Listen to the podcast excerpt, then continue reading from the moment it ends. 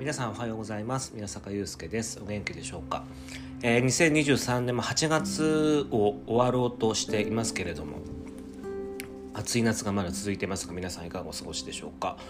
えっ、ー、と今月もですね非常にギリギリの更新になってしまったんですけれども今月は割とねあのネタが豊富でというかいろいろあのやあの実際その行動したこともいろいろあってですねその辺のお話もさせていただきたいのでこのタイミングで なんとかまとめてお話ししようかなと思ってるんですけれどえ、ー、と今回はですね夏休み特別版、えー、雑談スペシャルということでですね先日あの盛岡に行ってきまして、えーと、その盛岡で雑談雑談してきたものをお届けしようと思っています。でえっ、ー、と雑談に登場していただいているのはですねあの盛岡で野菜を作っておられる僕の大事な友人の佐々木さんとですねアヒルアヒルストアで出てくるお野菜はほぼこの方が作ったものといえばもはや余計な説明はいらないと思うんですがそんな佐々木さんとですねそれから最近あの盛岡に伺う際はいつもあの使わせていただいているというか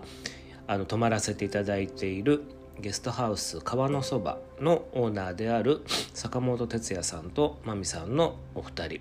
この二人も結構あの縁があってですね特にまみさんなんかは僕のあの東京のね、えー、にいる時にですねまみさんが東京にいらっしゃる時にもすれ違いがあったりとかしてですね、えー、いろいろな縁があるお二人なんですけれど。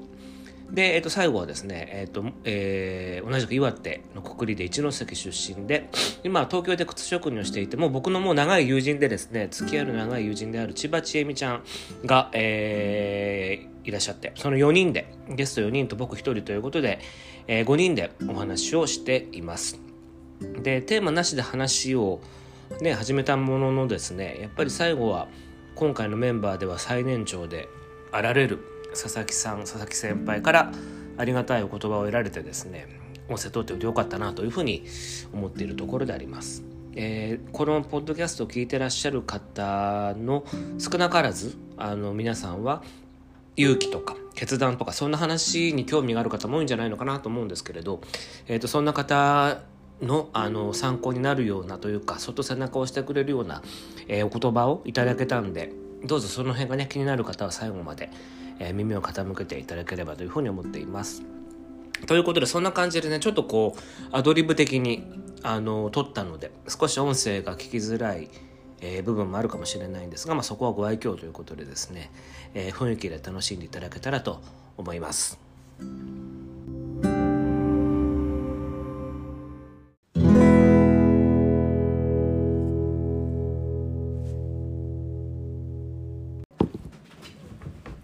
近のどうですか盛岡の天気の感じは。暑い。暑いですよねなんか。に暑いよね。暑い、うん、めっちゃ暑い。そう蒸し暑さが今まで感じたことなかった。なんか盛岡ってね暑くてもカラッとしてますよね、うん、そうそうそう。夜、うん、夜寝るしこともないしね、うんうん、そう。三時から暑いんだよね今年。明け方？違くて。日中の。日中の、うん、3時から暑いあ三時過ぎに最高気温になりますよね。そうそうそうそう。そうそうなんで？なんで？なんだろう。今までなかった。こんなことはないもん。3時お盆過ぎてもう3時過ぎたらもうねすごい涼しい風がやってくる感じだったけども、はい、もうやんとどっかで雨降ってる。なんかスコールだもんね。ですね。ここが東南アジアかっていう感じ。降り方が激しい雨が多いですね。昨日も夜降りましたよね。降ってたよね。あ降ってましたそう。僕らが移動した頃、うん、気づかなかったです、そう、なんか結構局地的な雨多くないですか？あのそう。盛岡って言われると広いじゃないですか。で一部だけで降ってて例えばあお天気アプリで降りますって来て、身構えてると全然ピーカンで、でもどっかは。どっかに降るからそこに日差しですごい蒸すんでああそう。いうこと、へえでもそういう天気って、まあ、野菜にももちろん影響があるわけですよね。今年はね暑すぎて種が負けない。負けない。えそんな、うん、種がえー、だってもう30度超えたらやっぱダメだよね。ああそうなんですか。生育適温がほらこれから寒い時に入る人たちだから、あ。あそっか。夏に向けての時は少々あの高,、はいはい。高くてもはいいけるんだけど、はい。これから寒くなる時期の発芽だから、あなかなかそこはね難しいおね。おそうなんですか。こんなこと初めてへえどうするんですかね。うん。あそう遊んでるいや心強いそれつけて他のね農家さんもほうれん草が育たないってうん。伸びないって伸びないっておっしゃってました暑すぎてねああそうなんですか。うんそそんな時はジタバタしても仕方がない。そうですね確かに。仕方がない。抗っても仕方がない。抗ってもそうですね。それがやっぱいいですよね。へえじゃあこうやって遊んでた方がいいよ。ああ そうか。じゃあそういうその路地物っていうかその外でやるものはそうだけど、うん、ハウスのやつは別に変わらず例年と変わらずってことなんですか？うん、かえってそれは生育がいいよね。正解いいんだ、うん。へえだからピーマンとかパプリカとか、はい。南蛮類、はい。ああいう南国の植物ははい。すごい調子がいい、あと空心菜だか。ああ空心菜美味しいんだよな、うん。らあれがやっぱりああやっぱり東南アジアの人たちなんだなって思う。ああそっか。うん気候に抗わずそ抗わずのままでると、うん。ああそっか。でほうれん草とかはやっぱりダメだね。ああそうなんですか。暑すぎて。うーん。でも暑すぎるのは観光にも影響してるんですか？ねなんか涼しいと思ってきたらうん。暑いですって。うん。東京からあのお客さん東京と変わらないそう変わらないってーそう思いました。そうですよね。ねそうですよね。僕らもそうでしたもん。そう。うんちょっと秘書かなと思ったら全然違いますね今年は。へアプリで見てると結構ね温度あ最高気温も最低気温も大体同じくらいだなって思っていますもんね今年はね。東京と。うん。あそうですよね。うん。ほとんど変わりないと思う。うん。ーそっか。でもここコロナ禍経てだんだんこうお客さんも川のそばのお客さんも増えてきてるんですか、そうですありがたいことに、うん。まあ日本の方もそうですけど、うん。海外からあもーちょっとずつねおっしゃって予約がましたね、入ってくるようになりましたね。えー、この間フランス人の方もいらっしゃった。そういらして。あそうあそう初のインバウンドのお客さんがフランスおのお人組だった。あ三人組だったんですか、三差を見たいっていう、はい。明三差明確な盛岡のね夏祭りリクエストをいただき、うん。はでもね日本はそのうち3人のうち1人は2ヶ月旅してるって言ってました。まだまだいる。まだいる。いる。え男性三人組？いや女性一人と男性二人だったんです、えー、なんか海外の人のそういう旅のあり方っていいよね。なんかこう同性グループじゃなくてうんなんか異性も含めてカジュアルに回ってる感じは、でしかも和室に3人で雑魚寝で、えー、素敵、うん。全然構わないって言って。へ身軽さがいいなって思いました、うん。うん別行動をたまにしたりそうしたりそう。でそうそうどっかでそのゴールし時に応じててうんなんかね柔軟に旅してていいですよねそうそうあそう。と私みたいな地元私たちみたいなね地元の人にここがいいよって勧められるとうん。計画すぐ変えるんですよね、うん。で結構割ともうねどなんとフランス語だからよくわかんないけどなんとかキャンセルしちゃえみたいなそう。話して私たちがおすすめしたあところへ行ってくれたりとあかか軽い軽さがいいな、うん。2ヶ月いるのは男性の方？女性。の方？女性が。まあ2ヶ月いる。2ヶ月。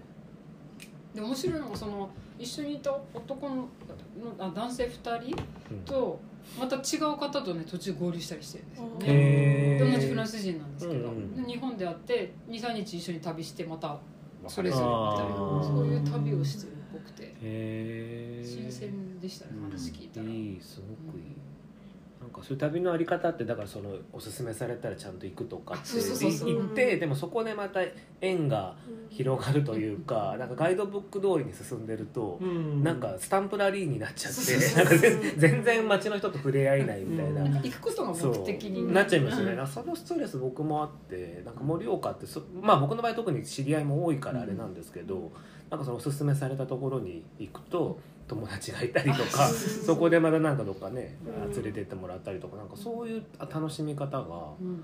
あっていいなと旅はね、うん。なんかそう思っていいなと思って今聞いてたんですよね。、そういう旅したいなって思いました、うん。聞いてたら、ね。もっと軽くていいんだなっていうかそうですよね。旅って、そうさっきの野菜南蛮野菜じゃないですけど環境に抗わず生きる方がなんか結果面白いことをこう引き起こすような感じもするなと思ってね確かですけどね。そう。うん。靴は何かあるんですか？靴？靴の業界の何かこう、靴の業界の、はい。えー夏はなんかダメとか冬がいいとかあるんですか？夏はでもやっぱり革靴あんまり皆さんまあそ買りゃそうだわないので、ねそっか。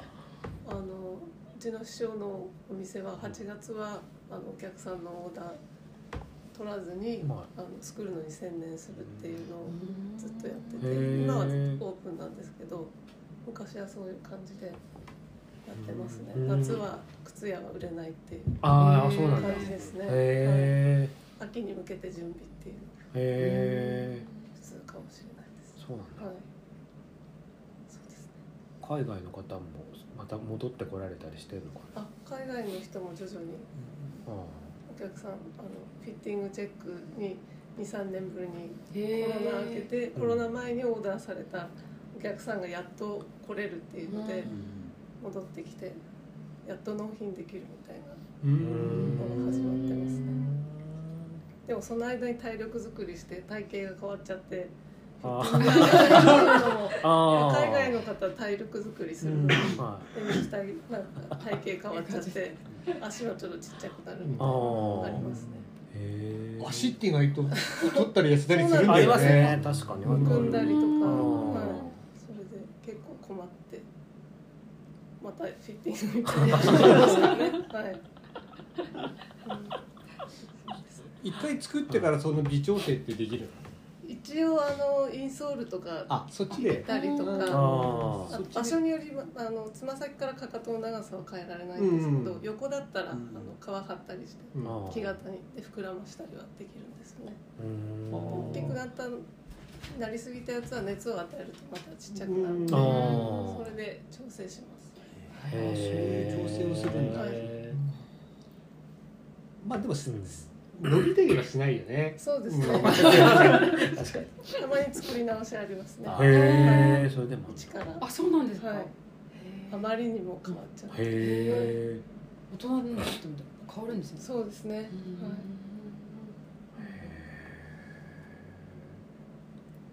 大変だ。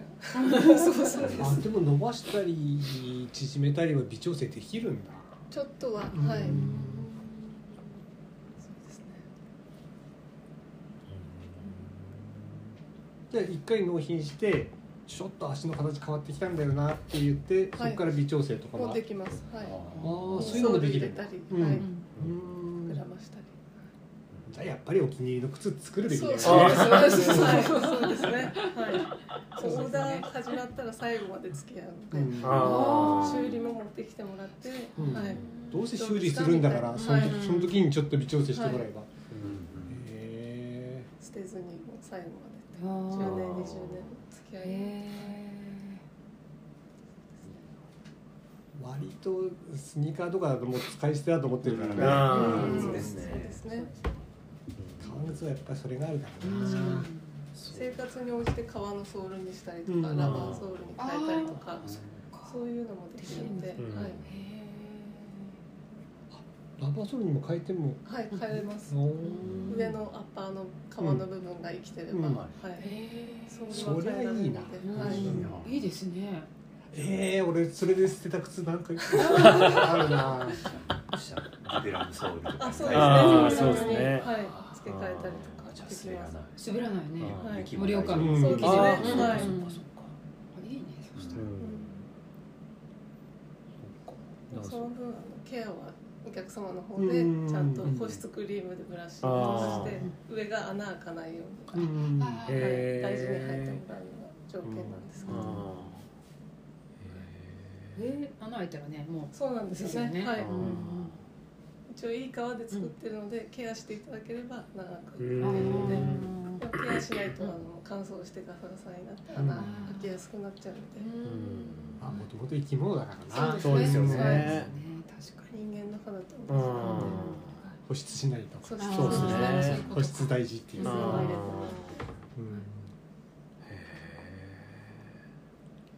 いいね。知らない業界の話 めっちゃ興味あります知らないよ。ねこと多いですもんね。そうそうそうそう本当。そうなんだよな、はい。そう。ですねそうなんだよ常に当たり前を疑ってるから。そうですね、うん。でもそれすごい大事なんだよなそれ疑うのっていうか。いやなんかその物事を見ている見ていない問題って結構あって、うん。なんかちゃんと見てるようで見てないっていうか分かったふりを人間ってあ人間の思考って、うん。なんかそうする節があるじゃないですか。なんかもうそれ、うんこのぐらい分かったらもうそれ以上はこう突き詰めなくて考えないみたいな思うん。考パターン結構あるなと思ってて、うん。でもそれ突破するってそれ超えると全然知らない世界こんなあるんだって面白さが分かるのに、その手前でこうやめちゃって思考をやめちゃうみたいな。それってなんか人とのこう付き合い方とかも結構あって人をちゃんと見てるのか見てないのか問題ってなんか人間ってあこの人じゃあ A 型でこういうタイプでとかってもうそこでなんかタイプ付けしてとか、うん。この人こんな話し方するから前のあの人と似てるからこんな感じなんだろうなって勝手にタイプ分けしちゃうみたいなのがすごいなんか僕い嫌でなんかだからなんか人と話するのって割とそのフラットにきあの話しあ話して聞いてますよねって言われるんですけど僕そそうじゃないとその人のことよく分かんないからなんかフラットに聞くことにして、うん。ししてるってそうなっちゃってるんですけどなんか昨日とかもその話にねちょうどなって。いや僕も昨日それ言われてなんでだろうなと思ったらいやそれだなと思ってなんか人がなんか勝手に決めたくないっていうか、なんかこうもっと知りたいと思うからなんか素直に聞くだけなんですけど意外とそれ分かったふりするのって危険だなと思って、うん思考停止で、うんなんかそこからだと何もクリエイティビティが浮かぶなんか生まれないような気がして、なんかすごい思ってるんですけど思考停止はいかんと思って。だから佐々木さんをもってしてもまだ知りたいとか思うすごいなっていう好奇心一番この中であるかもしれないフットワークもね。そう。フットワーク軽い。ですよねすごいすごいいや物好きなだけなんだよ。ああでもそれがすごいよな、東京行ってね最近もだから東京行ってきて帰ってきたばっかりですもんね。そうそう思い立ったら聞きた。しかも深夜バスで。深夜バスで。そうそう。そうすごい。いや普通に酒飲みに行ってきただけだよ。いやそれでもやっぱすごいなと思ってそうあとは後付けで仕事を探して。あああせっかく来たんだからこの辺行けるかな。あこの辺行ったら、うん。あなんか近くになんかいい店あるな。あ そのフットワークだよあとはね、はい。あの追い先最近短くなってき そこです。た、うん、そう今のうちに会いたい人に会っておこうっていう。あいつ何があるか分かんないから、はい。世の中、うんこんなご時世だしまだねあコロナにでもなってまた東京行けなくなったら大変だなと思うとちょっとまだ増えてるじゃん、はい。ね。うん。確かにね。結構周りでもねなってきてるし、うん。うん。飲食店もそれでお達しが出たりしてるから。だかああうん。そうかそうから3年行けなかったんだよ東京に。そうですよね。それを思うと。うん行ける時に行っとけ。そうですよね。それをあの取り戻すかのごとく過去の10年分。そうそう。放出してる。そんな感じだね、だって暑くて仕事ならないし。ああまあそうですよね。確かに。それがいいなと思って。うん。そう夏休むって理にかなってますよね、うん。で最近は。なってますね。休んでいいいいんじゃないかなって思った。ねうん。これだけ暑いと バケーションですよ。ねですよそうですね。ねそう思うとなんか今のもうこれまでの働き方ってなんか合わないっていうか、あのまあ、フランスとかバケーションあってうん2ヶ月休みとかあるじゃないですか,、うん。なんかでもそういうもう固定的な働き方も全然合ってないっていうか、うん。やっぱもう気候もこんなだし、なんかそれが変わっていかないとなかなかしんどいっていうか、うん。その全然合ってきてないなっていう感じもああるんですけどね、うんなんかそれを感じるなすごく。そうですね。ただ農業だと一つだけ問題があってあその結果が出るのが3ヶ月先。あはい。あだからうん今遊んでると3ヶ月先にああの時働いていれば そういう振り返りがね自分の身に降りかかるっていうそうですね。それがちょっとうん。今はいいんうん。今キリギリスのような生活してるけどそろそろあれに戻んないとなああそうですよね。そっか。3か月後にその成績表が出てくるわけですもんね。そうか。今っていうのは本当にだからその3か月前のはい。結果でしかない、あ時の流れがそういうふうにできてる。んでね、はい。はい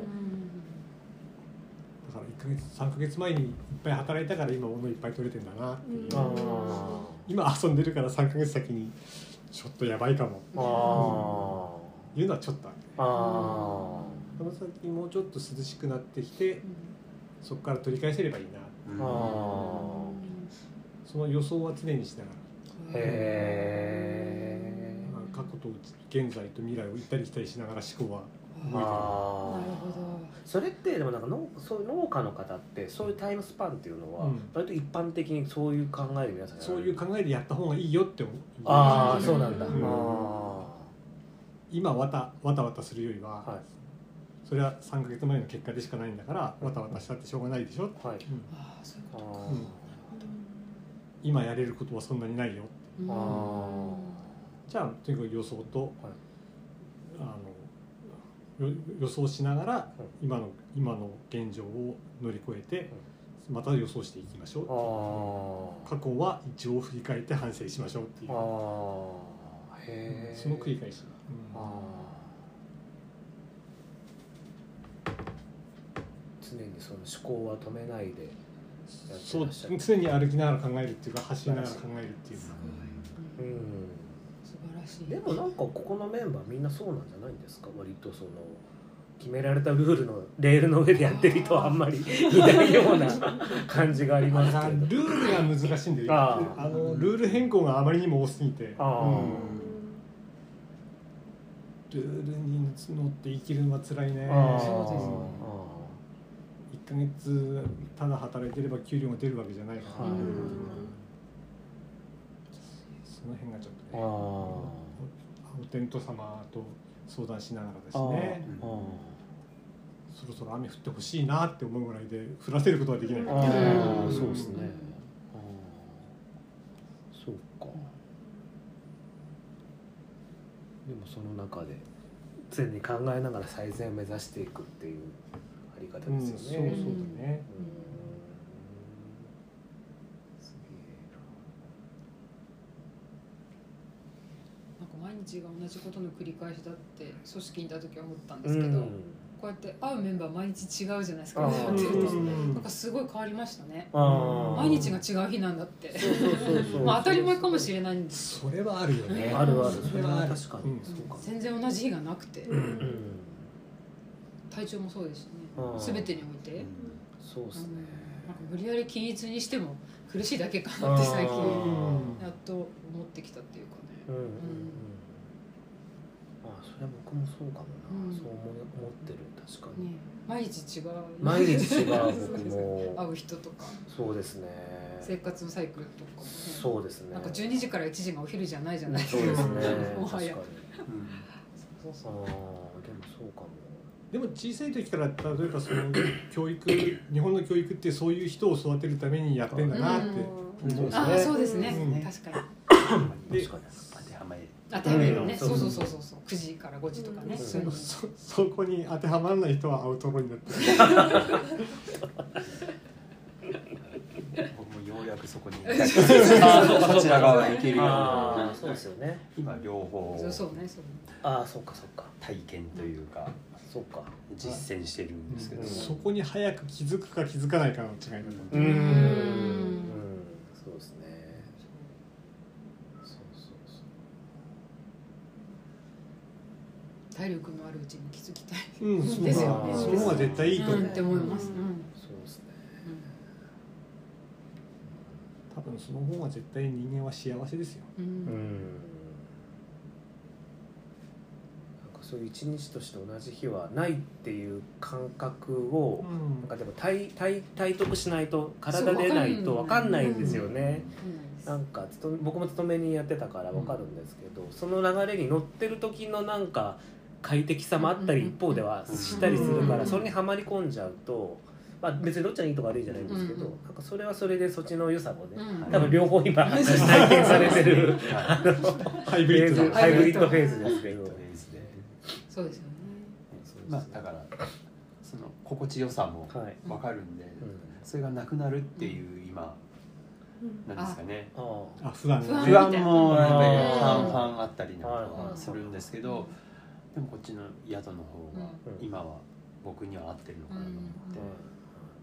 あだそれにフルでできるようになるのが今すごい楽しみ。うん。でもあるん。だから両方入りに混ざってる感じ感じがあります貴重な時期かもしれない。そうですそうですね。ねでもどっちがいいのかって言ったらもう楽しんだもん勝ちで。うん。うん。楽しい方選んだ方がやだ。うん、ん。そうですよね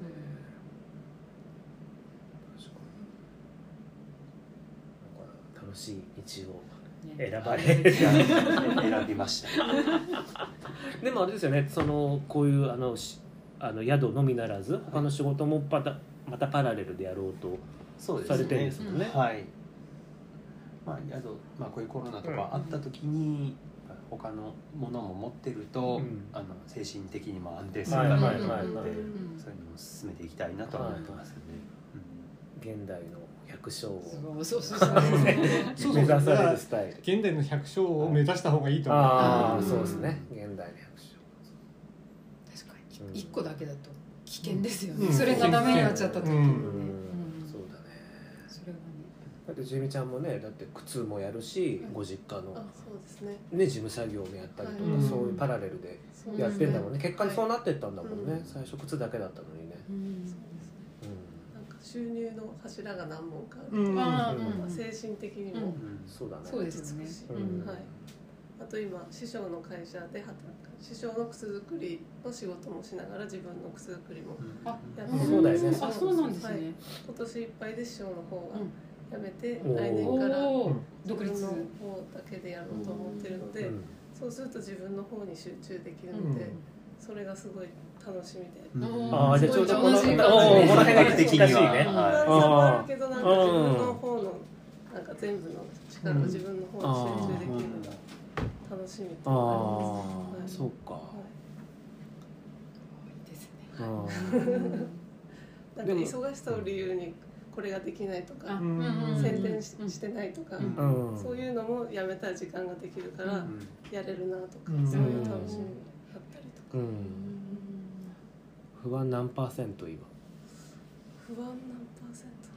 半分ぐらいああ本当？50%だったんですけどその実家の仕事も手伝い始めたので、うん。ちょっと減ってきましたね、あああどななんで減ったんだっけ？収入が そっちの分もあ出るのでああ。と家族と仕事するの楽しいなってあ。いう単純に充実感みたいなはいのもあったりっていうので安心感がそれで増えました、そうか。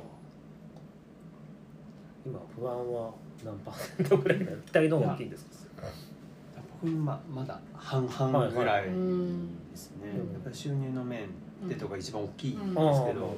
それもう収入除けば、もうこっちの方がもう90% 90%ぐらいですへえ素敵。へ日によって変わったりするあでもそれ比重はうん日によって変わることもやっぱりありますよね。今はまあトータルでいくとやっぱ半々ぐらいあなーところは不安50%ぐらいのところはありますけれども。でもやっぱりね仕事辞めるサラリーマン辞めるのはだいぶ葛藤がうん。そうですね。あるんだけど、ん。でも意外となんとかなる。先輩がそう言ってるんで、は本当にあこのままだまだ子供ちっちゃかったし、ううん。んこのままやっていけんのかなって思いながらいたけど、意外となんとかなる、それなりに、これ多分サラリーマン続けてても一緒だなとか思あって今振り返るとね、ーうん。いや結構このポッドキャスト聞いてる人って、うん。そういう人多いんですよ。つまりあの勇気出して何かやりたいとかって思ってるけど、まだできてないとか、うん。なんか僕もその会社辞めてフランス行った時のこととかもああのよくそういう時になどれなんでそんな勇気出して会社辞めていけたんですかっていうのも聞かれたりすることも多いし同じ多分悩みを抱えてらっしゃる方も多いと思っていてだからそのゆその最後に聞きたかったのはなんかその勇気をなんで出せたのかっていうのがまあでも佐々木さんはそうやっておっしゃって。うん。あなんとかなるっていう もうなんか精神論じゃないけどなんかそういうところなんだけどその辺もうちょっとなんか例えば言語化するとなんかああります？いやまだ起こってお起こっていない事実っていうかその事象に対して不安になるのはナンセンスっていう。あそれが一番あはい。いやまだ起こっ何も起こってないでしょ。あそれなのにあ会社辞めてあの病気になったらどうしようとかあそんな心配するんだったらその分違うこと考えた方がいいようん。もっと楽しいこと考えようよあだって時間の無駄じゃん、あはい。うん、そのうん。あれなのかもしれないけど、ん。あの問題解決にはならないのかもしれないけどまだ起こってないことに対して不安に思っている時間は無駄っていう、あうん。あそうですね。なるほど。なるそれ一番。うん。そうですね。それだったらその不安に思う時間をこうやったらうまくいくはずっていうことに振り分けた方あがあなるほど。全然建設的だよ。そうかそうかそうか。そこであのダメだったらまた違うことをじゃあこうした方がいいんじゃないかっていうのをはい常に考えて前に進んでいった方が、あいやこれやったらああなったら困るよなって困ること考えたら、まあ、いやまだ困ってないからっていう。あ結局そういうことなんだよね。そうかでこうなるはずだからその問題を回避するためにこうした方がいいんじゃないかっていう時間は意外と無駄、じゃなくて良くする方を優先してうん。考えて物事って進めた方が意外となんとかなる。あー。すごい。めいいめっちゃいい最高のそうです聞けてよかっ聞いてよかったそうかたなるほど想像力があるから人間って多分。うん。考えちゃいますよね。うさリスクっていうか先に起こりそううなそれは本当はリスクヘッジじゃないんだと思うああだって怒ってないんだもんまだ。そう。言われてみればそう。確率で考えだって怒る確率と怒んない確率は半々だとししてもさ。だったら怒んない方にかけてまっすぐそっちに力を振りかけた方がもっと倍進めるんじゃないのって。うん。うんで怒ったらそこで考えればいい。なるほど。そうそう。なるほど。確かにあじゃあちょっとこそこが悪かったからうん。そこを反省して直せばいいだけのことで、うん。まだ怒ってることに対してその対策を立てるのはナンセンスだよ。っていうあそうですね。ーうん。それでも悩んだら佐々木さんのところに行って畑で土を 整える。整える。最終的には自分と向き合う。そうですね。自分と向き合う。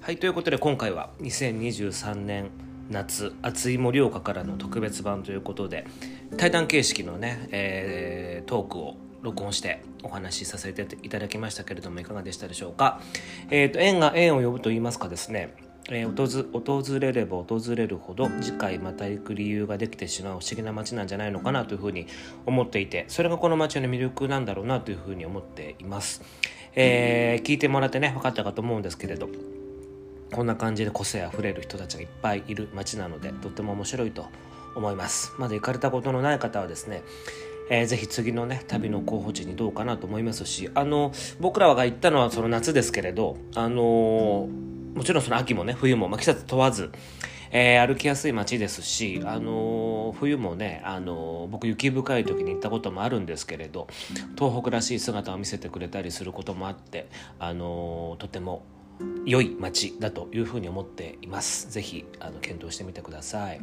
で、えっ、とまだ詳細は決まってないんですけれど、また次の次なる盛岡での企画の話もですね、ちょうどこのあの行ってる時に企画の話も出てきたりとかしているので、また行く機会が増えそうだなというふうに思ったりもしていますしあとあのその活動の今後のね話で言うと、えっと、告知にちょっとなってしまうんですが昨年に引き続いてあの渋谷パブリッシングブックセラーズ SPBS と組んでですねまたあのみんなで働くを考えるワークショップもついにこの10月に開講するということでそれに向けての情報もね多分9月の前半には情報解禁告知募集開始が始まる予定ですので是非ね興味がある方とか働くをね一緒に考えたいという方は是非この機会に参加いただければというふうに思っています。ということで今年も後半に向けてね、えー、また少しずつ動きが出てきてる感じもあったりもします。ぜひ、あのー、注意、あのー、ぜひ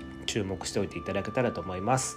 えー、ということで今回はねちょっと趣向を変えて、えー、5人での対談でだったんですけれどもまた感想などもいただけたら嬉しいです、えー、それではまた次回の配信でお会いできたらと思います。ごきげんよう。さよなら。